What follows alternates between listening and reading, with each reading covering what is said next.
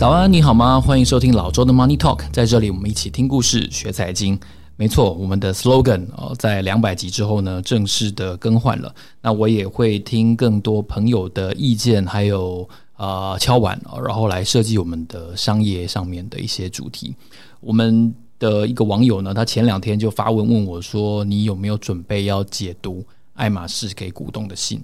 呃，老实说，我我本来就已经在准备了，所以今天这集节目呢，我们就要来探讨一下哦，世界奢侈品之王哦，鄙视链的顶端的王者哦，永远的王者爱马仕，二零二三年给股东的信当中，他提到了哪些重要的资讯？在本集节目开始之前呢，让我先来念一则听众朋友的留言哦，他是一个老朋友哦。Ella 哦，然后他说呢，啊，感谢老周每一次都这么用心的制作节目来分享，每集节目都让我受益良多，增广见识，非常的感谢你。在这边呢，我也要非常感谢这位老朋友 Ella 零七二五呢，他其实支持我们节目很久了，而且他也抖内了好几次哦，我非常感谢 Ella 的一个支持。好，那听完了听众朋友的留言之后呢，我们马上就要来分享一下。爱马仕二零二三年年报当中，这个 CEO 给投资人的信，一些非常重要的资讯。本集节目呢，大致上会分成几个重点来跟大家解读。第一个重点呢，就是在这封 CEO 给股东的信当中，哦，你看不到任何你想看的数字，没有任何一个数字是我解读爱马仕的东西，一个非常重要的一个现象跟体会。第二个重点呢，要来跟大家看一下。虽然说 CEO 给股东的信没有提到财务资讯，但毕竟财务资讯非是非常重要的一块啊，了解公司营运的面向嘛，哈。所以我们第二个重点要来跟大家解读一下，爱马仕二零二二年究竟有怎样的具体数字，要包括了营收啊、获利啊，然后收入来源这几块。第三个重点呢，要来跟大家分享一下。爱马仕惊人的股价振幅，还有它的配息的表现，哦，这相信是很多投资人也非常在意的一个点。那最后呢，要来跟大家分享的总结，是我从爱马仕的年报当中，我看到很多呃世界其他的呃龙头股公司也好，或者说台湾的上市公司所没有看到的。一个是责任作为啊，一个是永续作为，而且他们提的非常具体的数字来佐证爱马仕的相关的社会工作啊，然后一些公益性的工作，还有永续性的工作，确实都做得相当到位哦。一共分成这四个重点。首先，先来看一下这个 CEO 给股东的信哦。我说他当中没有提到任何一个数字，我真的觉得哇，这个就是这不是文青，你知道吗？这真的是把。把所谓的艺术跟嗯美学变成一门生意的嗯极致的表现，怎么说呢？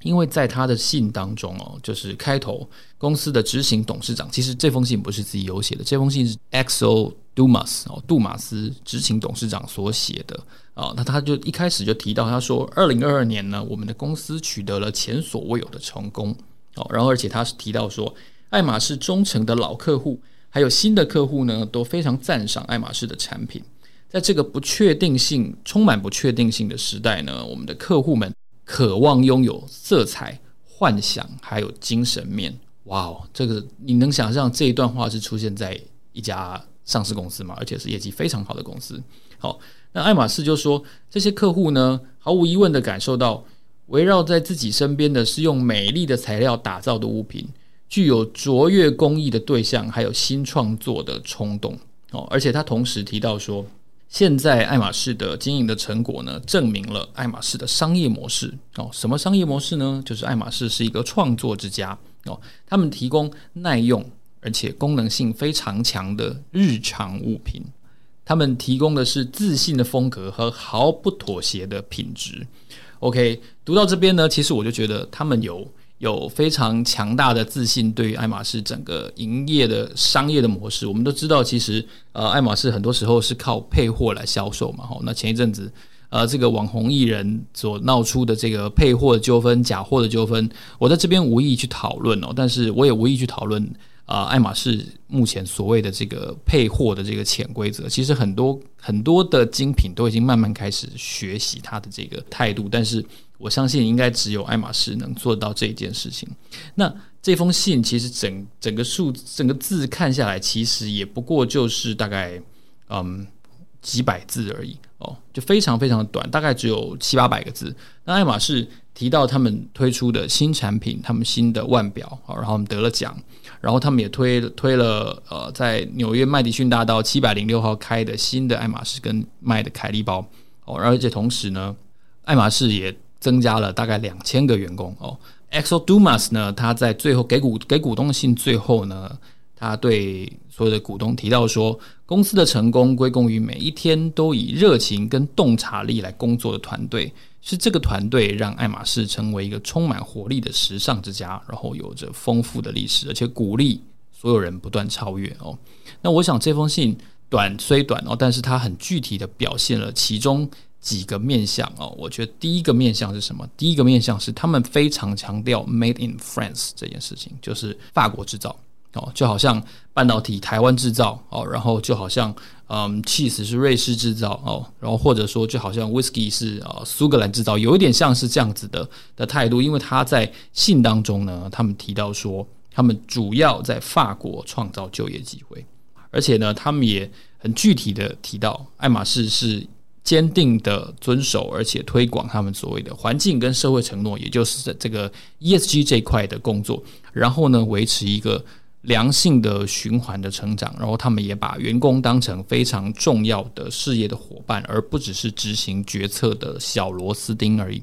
这一个我觉得充满了意境哦，充满了意境，跟充满了呃列举成就的一封信呢，是我们不容易在在其他的上市公司上面看到的。这是爱马仕一个非常呃重要的成就。那第二个呢，我们要来探讨的就是比较实际了，大家。买股票嘛，总是将本求利呀，对不对？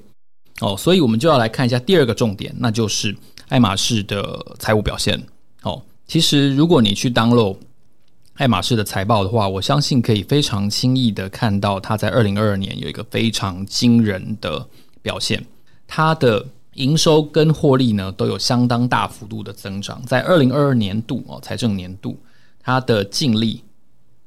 是四十六点九七亿欧元哦，税后净利是四十六点九七亿欧元。那它的营收是多少钱呢？营收是一百一十六点零二亿欧元。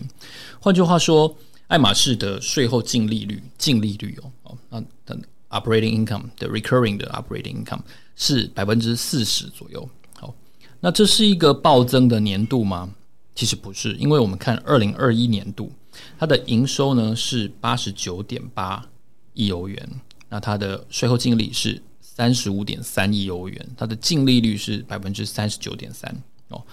换句话说，在通膨、在物流不顺，然后在经济不确定性上升这样子的时期呢，二零二二年爱马仕的净利率甚至还提高了百分之一点多个百分点，而且同时营收暴增，营收从八十九亿一口气冲到了一百一十六亿哦，这是一个非常惊人，我相信应该是爱马仕。财政年度史上一个最高最高的一个数字了，所以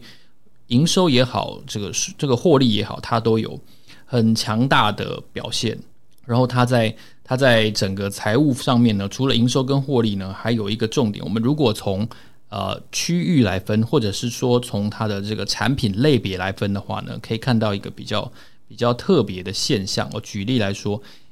营收其实诶，日本占百分之十。整个欧洲呢，扣掉法国占百分之十三，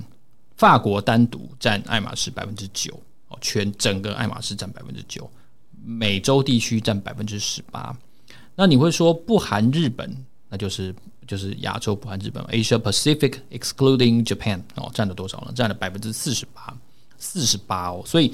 呃，整个亚洲加上日本就占了几乎。百分之六十的爱马仕的销售哦，这真的很可怕哦，这真的非常可怕。所以法国跟日本的销售量几乎是差不多的。对，对于这个爱马仕来说，那亚太地区这百分之四十八到底哪来的？我曾经听过一个很有趣的说法哦，他是一个呃印尼的华侨，然后他就跟我说呢，全亚洲的爱马仕基本上法国。呃，基本上香港有一些，中国大陆有不少，但是其实全亚洲最爱收集爱马仕的哦，其实你可能不知道，是印尼的有钱人。他跟我讲的很夸张哦，他说他说就是印尼的有钱人就是。那个爱马仕都是堆成山的那种那种程度哦，所以你也可以看到，爱马仕一年营收如果说一百一十几亿欧元，有几乎一半来自于亚太地区，而且不含日本的话呢，那可以想象哦，这几个呃主要国家他们的这个上流阶级应该都持有不少的爱马仕哦。那如果我们从从这个 revenue by sector 来看，也就是从产品类别来看的话，我们可以看到另外一个现象，当然非常合理的是呢，它的皮制品哦，就是。the leather goods 这个这一块呢，大概占了百分之四十三，要已经单独就接近一半了。那另外一块呢，就是 ready to wear and accessories，就是配件这一块呢，它大概占了百分之二十七，四十三二十七。然后呢，另外还有一块就是其他的爱马仕产品系列呢，占了百分之十二。然后呢，丝制品还有这个纺织品系列呢，也就是可能是丝巾啊等等的，大概占了百分之七。哦，香水占了百分之四。腕表占了百分之四，另外还有其他类产品占了百分之三哦，所以我们看得出来，一共有三块会是主要的爱马仕销售的主力产品。第一块当然就是皮件制品，第二块呢就是配件，然后第三块呢就是 other Hermes sector，就是其他类别。好，那我们可以看出来说，哦，可以看得出来，可能皮件就是它非常主要的一个销售的对象，这也符合嘛，因为毕竟什么凯利包、铂金包都是啊相关的皮件。所以皮件确实是爱马仕一个相当重要的一个一个产品哦，这是他在年报上面看到的数字，跟他具体的推论的表现。那第三个重点呢，我们要来跟大家探讨一下，是爱马仕的股价跟它的配息。大家可能不知道，爱马仕其实配息还蛮大方的，因为他在二零二二财政年度，也就是今年二零二三年会拿到手的股息呢，一口气创了新高。二零二二年度要配的息哦，一口气增加到了十三欧元哦，十三欧元还蛮多的，因为它一股等于配新台币四百多块哦。那二零二一年度呢，也就是去年到手的股息呢，是八块欧元哦，已经已经很明显的上升了。你看八块增加到十三块，那再往前，二零一八年度开始的连续三年呢，它都只配四点五五块欧元哦。所以其实随着业绩的上涨，爱马仕这两年。对股东也蛮大方的，就是直接直接就配了。然后，而且外电还提到哦，就是在今年二月份的时候，公司有提议要一口气要发放员工每个人哦，每个人激励奖金单笔一次四千欧元哦，所以又是十几万。你看，所以这个爱马仕对员工的呃大方呢，我觉得是嗯相当有感的，相当有感。那谈到股价，我相信大家对于爱马仕的股价是也很好奇的，因为它作为一个嗯世界奢侈品之王，它的股价理应有相对的表现，对不对？没错，你说对了，因为它的市值呢，在五过去五年之间，也就是二零一八到二零二二这五个年度哦，它的市值从五百一十亿欧元左右暴增到了一千五百二十亿，从五百一增加到一五二五。哦，就是变成三倍的意思哦。那这是为什么呢？这是因为它的 EPS 有非常显著的成长哦。它的 EPS 呢，从十三点四八哦，每股十三点四八欧元，增加到每股三十二点二欧元。诶，你就会注意到注意到一个有趣的现象啦。其实它的市呃这个 EPS 的增幅并没有来到三倍，但它的市值却增加了三倍。那我相信。这个之间的这个不对等或者说不均衡呢，不平衡呢，它某种程度上来自于啊、呃、过去三年在疫情期间呢很多的资金的泛滥啊，然后对于业绩的追捧哦，这造就了就是 EPS 跟市值成长有一个不对等的现象。那谈到股价呢，其实爱马仕的股价有比较明显的成长，也都是在最近这两年的事情哦。从二零一八年度最低的四百一十七块。哦，增加到二零二二年度最高的一千五百八十五块，从四百一十七涨到一千五百八十五，哇！各位听众，这已经是几乎涨了，呃，进变成变成四倍了，你知道吗？哦，所以这个股价的动能呢，哦，显然又是跟 EPS 又又又不太不太一样哦，EPS 增加两倍多哦，但是股价增加三倍多。这个现象就是大家对于龙头公司，我觉得在一个不确定性的年代，对于龙头公司有非常嗯强烈的渴望，有强烈的想象跟憧憬所造成的爱马仕的这个现象。那这也是大家其实对于爱马仕的股价啦波动呃很好奇的一个原因。你看它配息又配这么大方，然后又这么会涨，然后它的东西你又买不到，是不是？是不是心里就越来越觉得不均衡了？那我我必须。在节目的最后，我要稍微跟大家稍微平衡报道一下哦，就是我们我们在探讨爱马仕这样一家，其实在讲讲求的是艺术，讲求的是美学，讲求的是以人为本的工作环境跟工作产出的时候，其实，在爱马仕二零二二的年度的年报当中，可以非常清楚的看到，他们用很具体的数字跟列举。去提到爱马仕这家公司，这作为所谓的艺术之家，有丰富的历史，到底他们表现在哪些地方？他们的责任、他们的永续表现在哪里？哦，我用几个数字援引来自于年报的数字，跟大家分享到底爱马仕做了一些什么样的事情。公司提到呢，在他们去年二零二二年度的 operational investment，也就是营运性质的投资当中呢，他们一共花了一千八百万欧元，哦，就是五点一八亿。OK，五点一八亿。